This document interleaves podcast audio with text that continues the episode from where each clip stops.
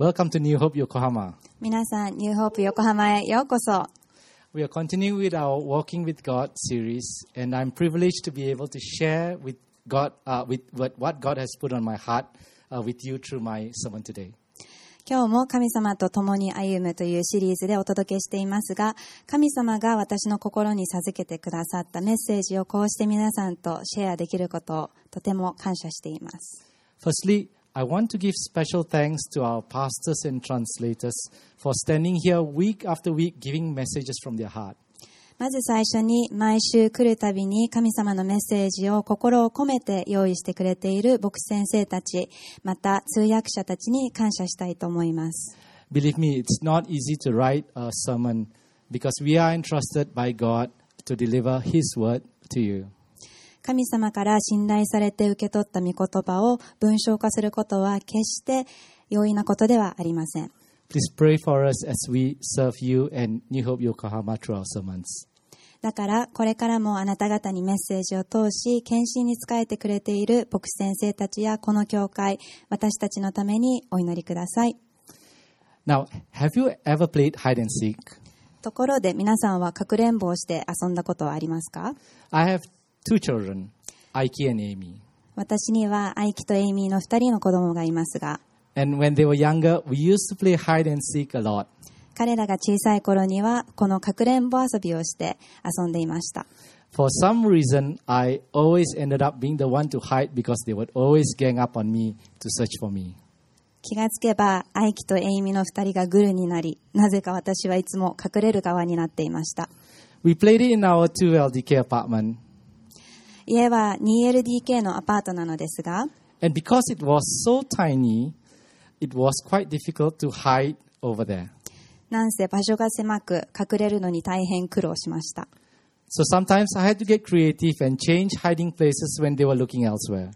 時には想像力を働かせ、えー彼らが他の場所を探している間に隠れ場所を変えたり、One time I ended up hiding in our bathroom under the bathtub cover. ある時はお風呂場まで行き、お風呂の蓋の下に隠れる羽目になりました。My children looked and looked. They turned the apartment upside down and they could not find me. 子供たちはあらゆるところを引っかき回して探したのですが、私を見つけることはできませんでした。They must have thought that I miraculously disappeared. So eventually I had to show myself to them. 私が消えてしまったと思っているに違いないと思い、しばらくしてから子供たちの前に出て行きました。Now I, I can't use that place anymore because that's the first place that they will look at whenever we play hide and seek. それからというものを、かくれんぼをするときは、真っ先にお風呂の蓋の下をチェックされるので、そこにはもう隠れることはできなくなっちゃいました。Now we play hide and seek as children and we play hide and seek with children, don't we? 子供の時に遊んだかくれんぼでもありますが、今でも子供と遊ぶ時に使うかくれんぼですよね。But don't we tend to do the same with God? でも、このかくれんぼという遊びを私たちも神様と遊んでしまうことがないでしょうか I want to tell you of a time in the Bible where one of the most famous prophets actually played hide and seek with God. 今日は聖書の中で有名な預言者たちが神様とかくれんぼをした時の話をしたいと思います。Now, Moses is one of the most well known characters in the Bible. 聖書の中でもモーセという人物は有名な一人で皆さんも知っておられると思いますけれども You may already know of how he was miraculously saved despite being born to Israelite parents. えーイスラエル人の両親の間に生まれたにもかかわらず、モーセの命が、まあ、奇跡的に助かったというお話で知っているかもしれません。and how he was raised in the palace of Pharaoh, one of the most, if not the most uh, important and the most powerful man on earth at that time. モーセはファラオ王の宮殿で育ち、その時代この地上で最も権力がある男になりました。 And you may also know that Moses was used to free his people.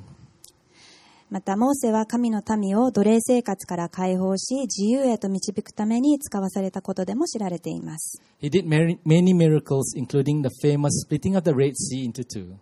モーセを通してたくさんの奇跡を成し遂げられた神様ですが、あの後悔が二つに割れる有名なシーンも神様がモーセを通して行われた奇跡の一つです。He left this world as a great leader, a true prophet, and a faithful servant who spoke to God face to face. モーセは偉大なリーダー、真の預言者でもあり、また神様に実際に会い、忠実に仕えた者としてレガシーを残しました。But today we're not going to focus on Moses, the great man of God. でも今日はこの私たちが知っている偉大なモーセにフォーカスを置くのではなくって、We're not going to focus on Moses, the giant of faith. えーこの偉大なモーセではなくてですね、But we are going to look at Moses, the coward who ran away from God and from himself. 神様からも自分自身からも逃げてしまった臆病者のモーセを一緒に見ていきたいと思います。Now, Moses was raised as a prince in Pharaoh's palace, and I think he always knew who he was an Israelite by birth. モーセはファラオ王の宮殿で王子として育てられ、えーまあ、モーセは自分が一体何者であるかということは生まれつきまたイスラエル人であるということも知っていたのではないかと思います。And it may be this knowledge that led him to unthinkingly kill an Egyptian who was beating his fellow countrymen. 憶測ではありますが、このことが後に自分の民を痛めつけているエジプト人を殺害するという思わぬ行動へとつながったのかもしれません。But Moses was found out. やがて、モーセの罪は暴かれてしまいます。His people turned on him, and even his adopted grandfather, Pharaoh, turned on him too. そして自分の民から見放され、しまいには自分を養子として受け入れてくれた祖父、ファラオからも見放されてしまいます。So he ran away. He ran away from his life in Egypt to a place called Midian. モーセはエジプトの人生から逃げるようにミデアンという地へ逃げていきました。He lived there for 40 years, marrying and working as a shepherd. そこで40年という年月を過ごしてから結婚して羊飼いになりました。Yes, he went from being a prince to an outcast in a foreign land. そうです。モーセは王子という座から落ちて異国の地で社会から見放されたものとなってしまったのでした。He may have resigned himself to living the rest of his life there, away from his people and far, far away from God. モーセは人々から遠く離れ、神様かも神様からも離れたその地で生涯を終える覚悟がもしかしたらできていたのかもしれません。But God was not done with him. しかし、神様はまだモーセとこれで終わりではありませんでした。One day, when Moses was tending to his sheep, he saw a bush on fire. ある日、モーセが羊を率いている時に、えー芝が燃えている光景が彼の目に入ってきました。The bush was on fire, but it did not burn up. しかし、この芝は燃えているにもかかわらず、一向に燃え尽きる気配がありません。When Moses approached, God called him from within the bush Moses, Moses.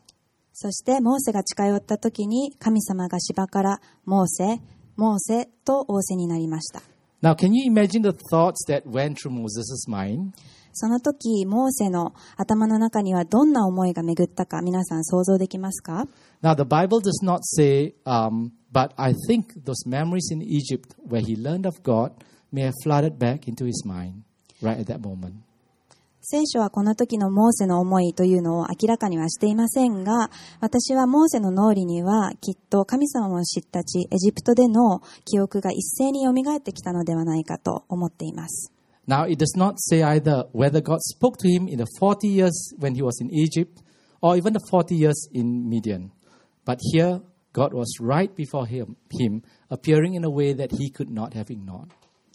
エジプトで過ごした40年の間で神様がモーセに何かを語られたのか、それともミディアンの地に行ってから何かを語られたのか、どちらも、えーそのことについては聖書では詳しく書かれてはいません。しかし、この燃える芝の場面でモーセが見過ごせないほどの神様の降臨があったということは確かです。And I have a feeling that this may be the day that Moses got saved as he met his own God for the first time.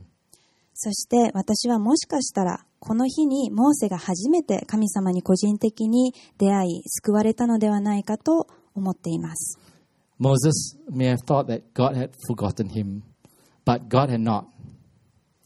またそれまでモーセは神様に忘れられてしまったと信じていたかもしれませんが神様は彼を常に覚えていらっしゃいました。God sought after and found Moses even when he was an old man in his 80s.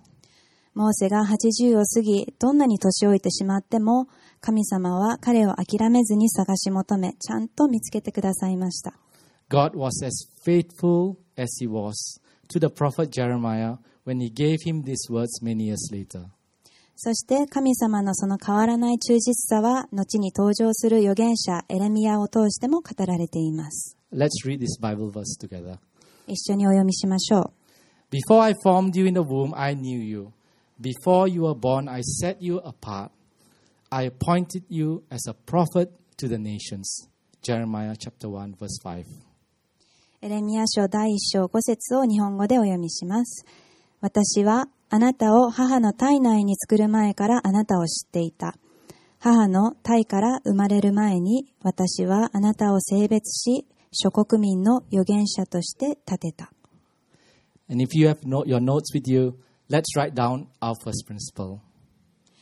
もしノートをお持ちでしたら、一つ目の原理を書いてください。God seeks you out wherever you are.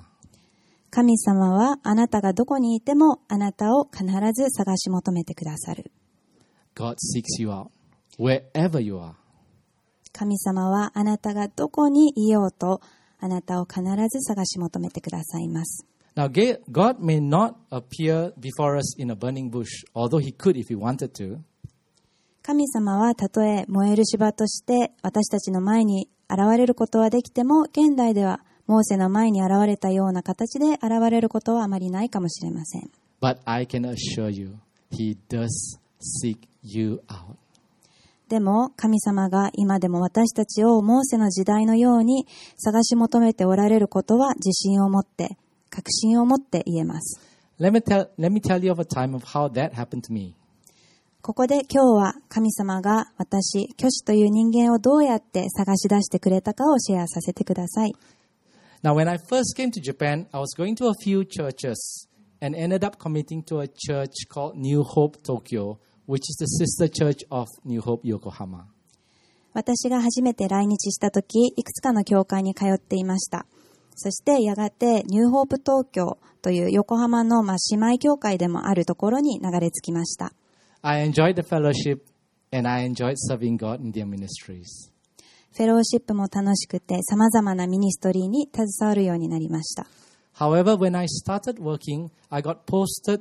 to a research center in Yokosuka, outside Tokyo, and far, far away from my church. しかし、就職してからは、教会から離れたところにある横須賀のリサーチ局に送られて、まあ、そこは教会からもとても離れたところでした。I never lived there before, and I struggled trying to survive in a new work environment. 住んだところもない地で、新しい仕事環境になり、それはそれは、まあ、苦労したんですけれども、一生懸命働きました。And instead of seeking God and clinging on to Him, I tried to put in more effort in my work.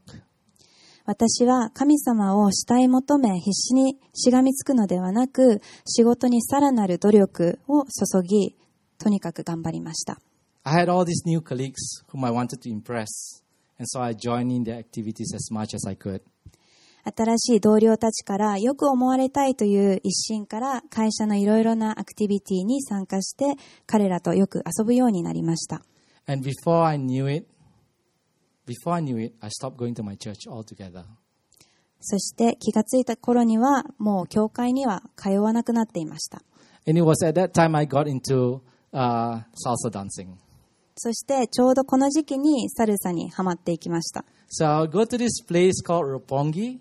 every Saturday night to dance salsa. 毎週土曜日になると六本木へ繰り出しサルサで踊り明かしました Uh, it felt good, and I thought I was good, so I was doing it all the time, but when it ended, it felt really empty. 踊っている時はもちろんいい気分だったのですが、なんせ自分がうまいとも思っていたので、でも終わった後にですね、この虚しい気持ちが一斉に来て、その気持ちに包まれ。ました。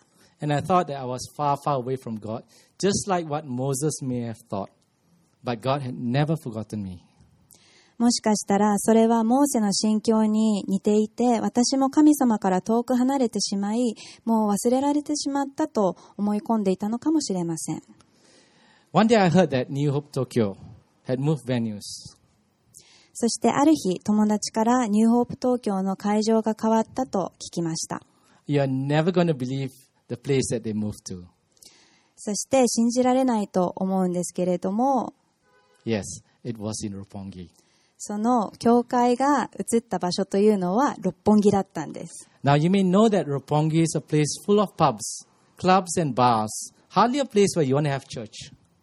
六本木は皆さんご存知のごとくパブやクラブで溢れ返っていてとてもじゃないけど教会に適した場所とは言えません On Sunday mornings where church service was held,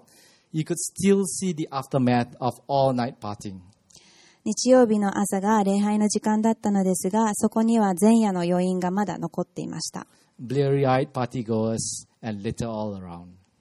オールした人たちが家に帰ろうとしていたり、ゴミがあちこちに散乱していました。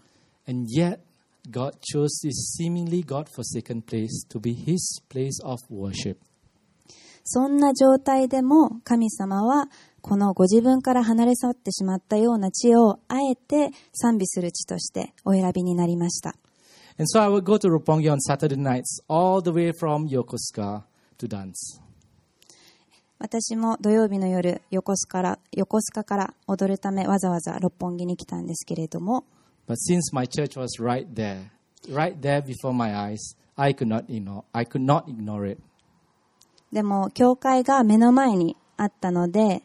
無視しようにも無視できません So I would put up at a friend's place nearby and then go back to Roppongi the next day to attend church. なので私は前夜ですね近くに住む、えー友達の家に泊まらせてもらい次の日は六本木へまた戻り教会に参加するというような生活を送っていました Now, I'm not saying that company activities or dancing itself is wrong. 決して会社の親睦会や踊りに行くことが悪いと言っているわけではありません What I'm saying is that I had tried to use them as a way to fill my heart.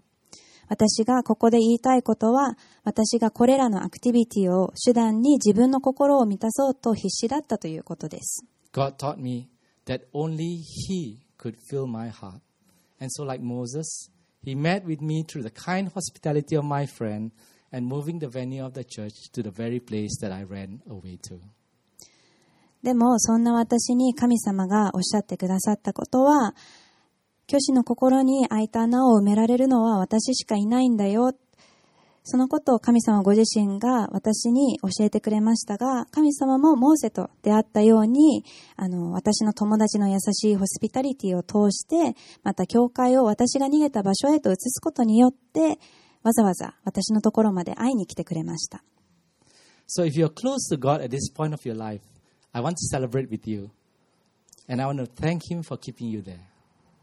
もしあなたが今通っている人生の中ですでに神様の近くにいるというならばあなたを近くで守ってくださる神様に感謝してそのことを一緒にお祝いしたいです。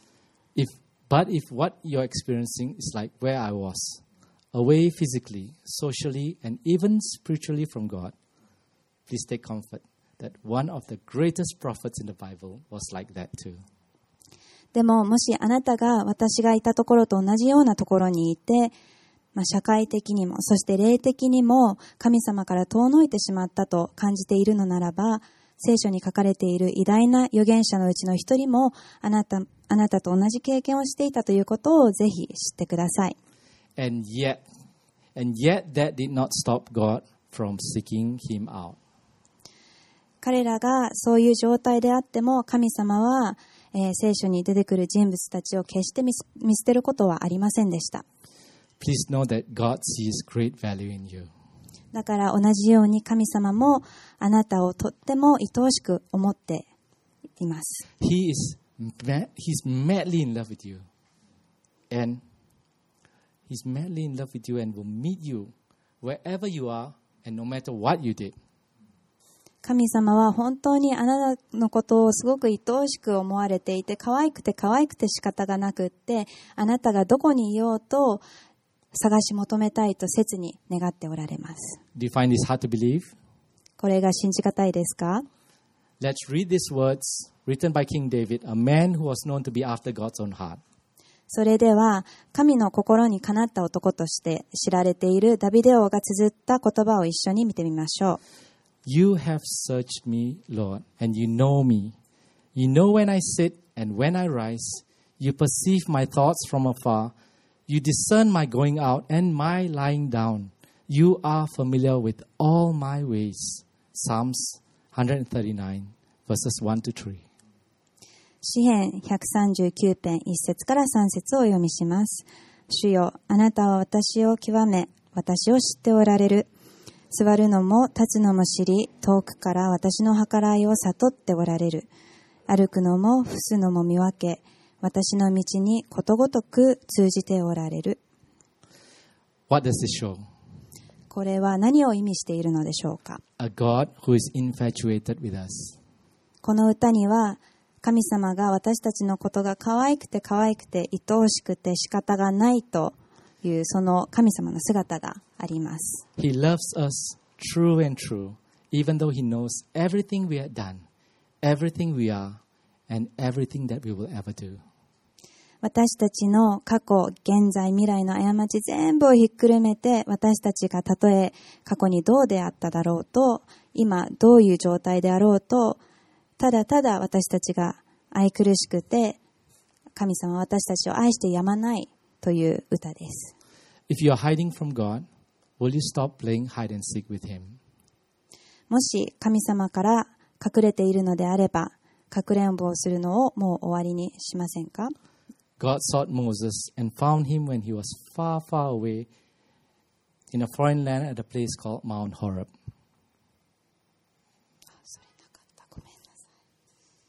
え Yeah, Sorry. God sought Moses out when he was far away in a foreign land at a place called Mount Horeb. えーモーセが異国の地に離れてしまって、マウントホロップ.ホロップ山ですかね。そこに行ってしまった時も神様は決して彼を見捨てずに探してくれました。And he met me when I was in a place far, far away on a hill called Ropongi.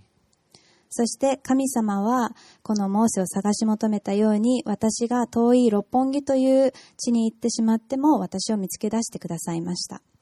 Will you allow yourself to be found by him as he meets you on your own Mount Horeb?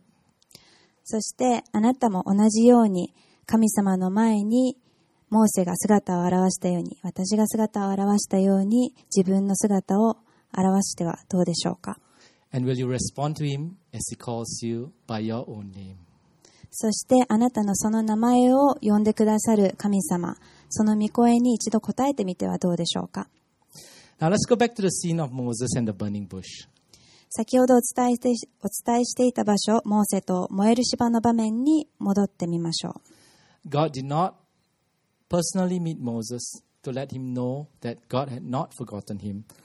but God wanted Moses to know that God had not forgotten his people. 神様はモーセのことを覚えていたことを伝えるためだけに現れたのではなく神様の民も決してお忘れにはなっていないことを個人的に伝えるためにその見姿をあえてモーセの前で表されました Let's read this together. 一緒にお読みしましょう I've indeed seen the misery of my people in Egypt. I've heard them crying out because of their slave drivers, and I am concerned about their suffering. So I've come down to rescue them from the land of from the hand of the Egyptians and to bring them up out of that land into a good and spacious land, a land flowing with milk and honey. Exodus 3 chapters uh, verse 7 to 8. 出エジプト記の第3章から7節から8節です、 えー主は言われた。私はエジプトにいる私の民の苦しみをつぶさに見、追い使う者のゆえに叫ぶ彼らの叫び声を聞き、その痛みを知った。それゆえ、私は追って行き、エジプト人の手から彼らを救い出し、この国から広々とした素晴らしい土地、父と蜜の流れる土地、カナン人、ヘト人、アモリ人、ペリジピン、ん？ペリジピン、ペリジ、あごめんなさい。滑舌悪い。ベリー人人、ヒビ人、エームス人の住むところへ彼らを導き上げる。God had plans to free his people, the Israelites, from their bondage, and he wanted to send them to a special place that he had promised them. 神様は人々を奴隷の鎖から解放へと導くことをご計画されて、イスラエルの民を特別な約束の地へとあお送りになられました。But before he did this, he was preparing the man that he wanted to use. でも神様はモーセを使わすために事前にご準備されておられました。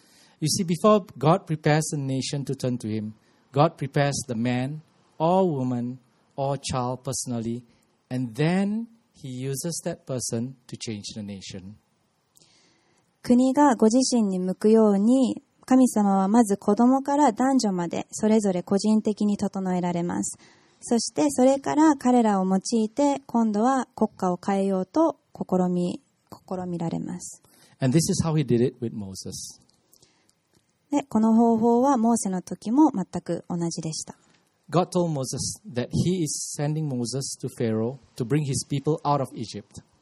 神様は奴隷となってしまった神の民をエジプトから解放するため、これからモーセをファラオのところに使わすことを仰せになりました。And how did Moses respond? これに対してモーセはどのように答えたのでしょうか？Did he say certainly? 素直に、はい。or yes? Or perhaps he may want to say, let me pray about it. わかりました。はい、行きますとすんなり使命を受け入れたのでしょうか？それともまず先にどうか祈らせてくださいと言ったのでしょうか？No. He was adamant in refusing God, so he gave God excuse after excuse. いいえ、彼はかたくなに神様を拒み、次から次へと言い訳を並べたのでした。First, Moses told God, Who am I that I should go? And he was right because he had failed the first time. 最初にモーセは私は一体何者なのでしょうと言い、その自信のなさの通り1回目の救出は虚しくも失敗に終わってしまいます。Maybe he thought that he was a reject, an outcast, and a perfect failure. モーセは一度皆から拒絶され、また社会からも見放され、自分は完全なる落ちこぼれだと感じていたのかもしれません。But God encouraged him by saying that God himself will be with him. しかし神様はモーセといつも共におられることを告げ、彼を鼓舞されました。Then Moses asked God, What if they ask about you, God? What do I tell them? すると次にモーセは、もし彼らが神様あなたのことを聞いてきたら、私はどう答えればいいのでしょうかと聞きました。God answered kindly by revealing his name I am who I am. Tell, tell them that I am has sent you. 神様は優しい声で、私はあるというものが私をあなたたちに使わせたのだと言いなさいとおっしゃいました。And Moses' third excuse What if they don't believe me? What if they doubt that you have sent me? では、モーセの3番目の言い訳は何だったのでしょう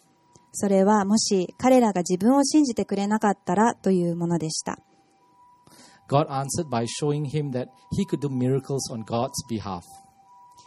もしあなたが私を使わしたことを疑われたらと思っているモーセに神様は神様が神様ご自身があ神様ご自身に代わってモーセが奇跡も行な起こ起こせるということを証明されました。A staff became a snake. His hand became leprous. Water became blood. モーセが持っていた杖は蛇に変わり、手は懐へ入れるとサーラットに変わり、あサーラットにかかり、水は知恵と、知知恵と変わりました。We see here how God supersedes natural laws to work the supernatural using natural objects. 神様はご自分が作られた自然の法則を曲げることで私たちの脳では理解不能な、えー人知をはるかに超えるものにあえて置き換えて私たちがその時本当に必要としているものを優先されるお方であるということがここではわかります。We also see here how God uses Moses' possessions like his staff and even his hand to work those miracles. そして神様はそれからモーセが所有していたもの、杖だったり時には彼の手も用いて奇跡を起こされました。Moses had to experience those miracles himself to have faith to work those miracles before others. モーセは人々の前で奇跡を起こす以前にそれを可能へと導く信仰を得るため神様の奇跡を自ら実際に経験する必要がありました。Still, Moses was not convinced. しかし、それでもモーセは納得いきませんでした。He then gave the excuse that he was not eloquent. それどころか自分は雄弁ではないと、さらなる言い訳を重ねたのでした。God countered by telling him that God Himself will help him speak and teach him what to say. でも神様も決して諦めるお方ではありません。神様がモーセのそばで交渉の時も、またその際に何を話せばよいかも助けてくれると約束してくれました。And finally, Moses ran out of excuses, so he simply told God to send someone else. もうモーセに残っている言い訳などありません。そこでモーセ以外の人間人間をエジプトに送るようにと、モーセは神様に懇願したのでした。And here we see the real reason why Moses did not want to go. ここでモーセがなぜエジプトに行きたくなかったのか。The previous excuses Moses used and gave were like smoke screens, so he would not have to reveal his real reason. えー本当の理由を垣間見るできる、あ、垣間見る、まあ、垣間見ることができるシーンがあるんですけれども、それは、モーセがそれまでに並べた言い訳は、シーンを疲れたくないがゆえに利用した、いわば偽装のようなものだったのです。We see here that Moses simply did not want to go, and I think it was because he did not trust God. モーセが抱いていたエジプトには決して戻りたくないという気持ちがよほど強かったのだと思います。And what was God's response? そしてそれはもしかしたら神様を信頼できてない心も影響していたのかもしれませんが、神様はモーセに対してどう答えたのでしょう？He showed anger towards God. He was angry towards Moses.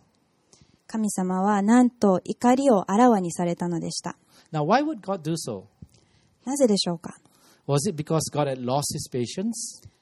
それは神様がモーセに対して忍耐を失ったからでしょうか I don't think so because God already knew Moses' answer before he said it. 私は違うと思います。なぜなら神様はモーセが答えを言う前からその答えをすでにご存知で、お怒りに、その答えをすでにご存知だったからです。I think it was because it was an expression that God cared for him. 神様の裏の愛情表現みたいなもので、モーセのことを本当に気にかけていたからこそ、込み上げていた、込み上げてきた感情なのだと思います。Let me give you a simple illustration. 簡単な例を言います。When I was just starting out at work, I used to have a senior colleague uh, who was really strict with me. 私が仕事を始めて間もない頃、私の上にはとても厳しい上司がいました。彼女が叱るたびにみんながいる階にその怒鳴り声が鳴り響きました。最初は彼女の取る行動が理解できず、苦みを感じたことさえありました。I began to understand that her reprimands were her way of showing that she wanted me to grow in my work. しかし、私は会社で経験を積むにつれ、彼女の私への接し方というものは、まあ、大きく成長してほしいと願う彼女の熱い気持ちの表れだったということに気づいたのでした。And when I realized that, I really grew in my work, and God enabled me to work well with her. その気づきがあってから私は成長することができて彼女とうまく仕事もできるように神様が導いてくれました。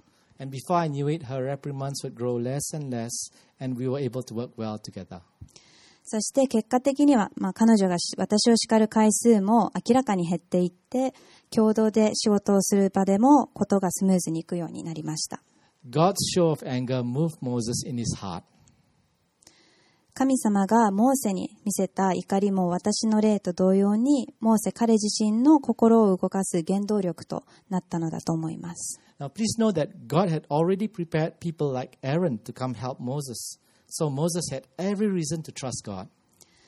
神様はモーセにアーロンという素晴らしい助っ人を送ってくださいました。モーセが神様を信頼すべき理由だらけでした。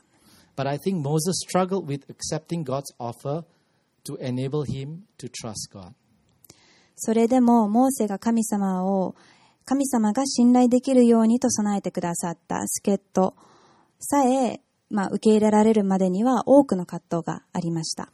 This encounter with God moved Moses in his heart to put his faith in God. しかし、モーセは神様と直接会ったことで、やっと神様への信頼を心の中で得ることができ,できるようになります。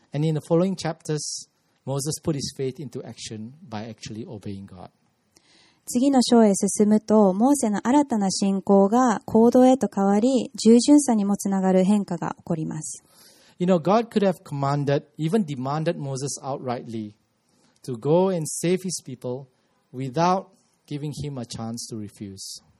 神様はモーセに命令するだけではなく、神の民を救う救うために、まあ、ご自分が下した命令にモーセを有無言わせずに従わせ、エジプトへ強制的に送り出すことさえできたと思います。But God did not. でも神様は決してそうはされませんでした。I wonder why. なぜでしょうか？I think it is so that Moses would learn to confront his deepest fears. それは神様がモーセが自分の奥にある恐れと向き合うことの大切さを学ぶことを重視されたからではないかと思います。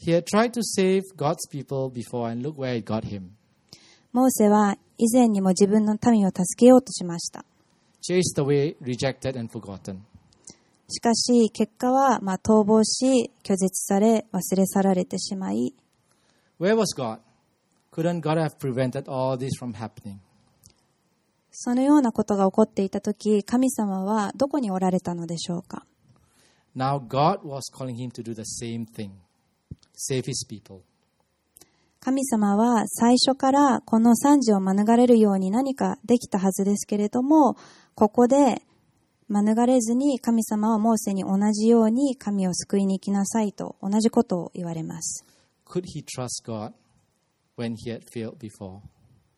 モーセが一度失敗した経験があるのに同じことを命ずる。それはモーセにとって、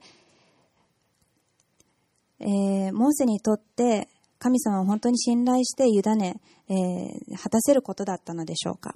With each answer that God gave Moses, God was re establishing in Moses' heart the truth that God had not forgotten him or given up on him. 神様がモーセとのやりとりの中で仰せられた答えのその一つ一つに神様がモーセのうちに新しく築き上げられた揺るぎない真の自信がありました。And do you know why? なぜ神様がそこまでされたかわかりますか I think it is because God loves this man too much to let him wallow in regret and self pity. それはモーセが後悔と自己憐憫に陥りながら生きていく姿などを見るに耐えられないぐらいに神様は彼を愛しておられたからです。Let's write down this principle 次のポイント、原理をお書きください。God loves you too much. 神様 God loves you too much to leave you where you are. 神様はあなたを放っておけないほどあなたをとても愛していらっしゃる。After I had gone back to attending services in New Hope Tokyo, one day I heard that New Hope Yokohama was about to start. ニューホープ東京にまた通う通うようになってから経ったある日ですね、ニューホープ横浜が開拓されるということを聞きました。I felt a tug in my heart to go join New Hope Yokohama. But I made the excuse that I had just started going back to attending church services and wanted to commit to my then current church. ニューホープに引き寄せられる何かを心では感じていたんですけれども、私は教会に戻ってきてから日も浅いし、まずは自分がここに置かれているこの教会にコミットしないといけないと言い訳を並べていました。In truth, I was actually afraid of having to commit to a church that is just starting because I thought it would demand too much out of me. でも本当は始まって間もない教会にコミットして自分が多くの犠牲を払うことが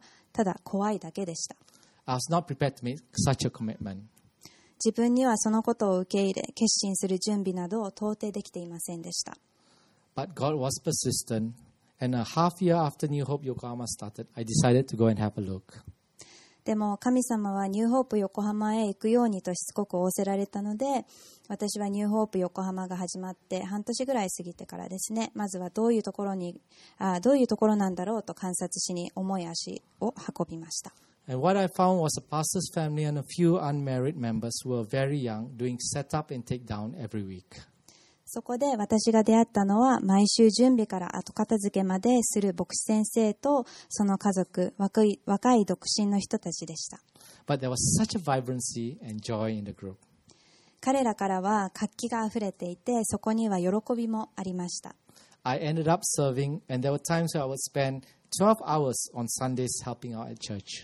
私はそこで使えるようになり、時には12時間の時間を、え、そこで過ごしました。It felt so fulfilling because I knew this was the place that God was, had called me to. とても満たされた気持ちになって、まあ、神様が私を呼んできた地に今自分はいるということが分かっていることから来た気持ちでした And it was in this church that I've had a privilege of seeing so many people come to Christ. Their lives change, meeting my wife, and seeing each of my family members get baptized. 私はこの教会で多くの人が救われ神様に出会いそれぞれの人生が変えられまた妻にもあって私の家族全員が洗礼を受けるところも見れてそれはそれは特権でした Where is God calling you to? 神様はあなたを今どこへ呼んでいますか？He may be calling you to stay put where you are or to do something new.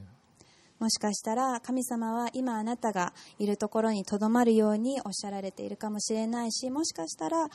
新しい地へ行くようにとあなたをプッシュしているかもしれません Do you sense any hesitancy or resistance at the thought of meeting and hearing Him? 神様の声を聞くことや実際に会うことを想像しただけであなたの中に少しでも、えーためらいや拒む心を感じ感じますか？And what excuses do you have for Him? 神様へどんな言い訳をしていますか Instead of ignoring God, will you tell Him your excuses just like what Moses did? 神様を無視するのではなくモーセがしたように神様にあなたの言い訳を全部言ってみてください You see, I don't think God was angry with Moses for giving excuses.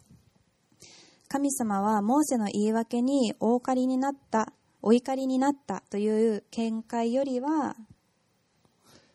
I think God was angry when Moses gave up interacting with God, when he pleaded with God to send someone else. モーセが自分ではなく他の人、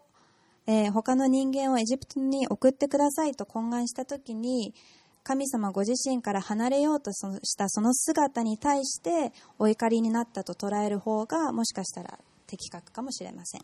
Let's learn to be honest with God by telling him what is on our hearts. だから私たちはモーセに見習い神様に自分の心の内を正直に打ち明け共に生きるということを選択していきましょう In conclusion, God could have met Moses while he was a prince in Pharaoh's palace and give him the call to save his people. 結論ですけれども、えー神様はモーセがファラオの宮殿で王子だった時に会って神の民をエジプトから救うこともできました But I think if God had done that, Moses would have done more than kill one Egyptian. でも仮に神様がそうしていたらモーセの殺人は一人にとどまっていなかったかもしれません He may have gone to start a rebellion or any of 1,000 ways that was not, was not God's way. もしかしたらモーセも反抗して全く神様の御心に沿わない、えー結果が起こっていたかもしれません See, Moses tried to be like God and do God's work in his own strength, and he failed miserably. モーセは神様のようになり神様がなされることを自力で何とかしようと実現しようと試みました But his failure was God's opportunity to birth humility and faith in his heart. でもそれは虚しくも失敗に終わりました Eighty years later, in the school of discipline, God sought this dear man out and qualified him to do God's work. えーモーセの失敗というのは神様によって彼の心の内に謙遜さと信仰が誕生する機会へと変えられこの80年という特別な訓練学校が終わると神様はモーセを探し出して神様の見業に使えられるようにと彼を整えられました In his own strength, Moses could not be like God. But when God called him, God gave him this promise 自力では神様のようになることなどできなかったモーセですが、神様が彼を呼んだ時に、このような約束を神様はしてくださいました。Let's read this together. 一緒にお読みしましょう。He, Aaron, will speak to the people for you, and it will be as if he were your mouth, and as if you were God to him. 出エジプト記第4章16節になります。彼はあなたに代わって民に語る。彼はあなたの口となり、あなたは彼に対して神の代わりとなる。Where are you in your walk with God today? 神様の歩みの中であなたは今どこにいますか You may be thinking that it is too hard to do His work and be like Him. もしかしたら神様の御業に関わることも神様のようになることも私には難しいと感じているかもしれません。You may have forgotten Him or think that He has forgotten you. あるいは自分が神様のことを忘れてしまった、えー自分のことなど神様は忘れてしまったと逆に思い込んでいたり But I want to encourage you that you are always within God's plan and He has not forgotten you. He has never forgotten you, nor has He forsaken you. でも私は皆さんにこう言って元気を出してほしいんですあなた方は神様のご計画の中にちゃんといて神様は一度だってあなたを忘れたり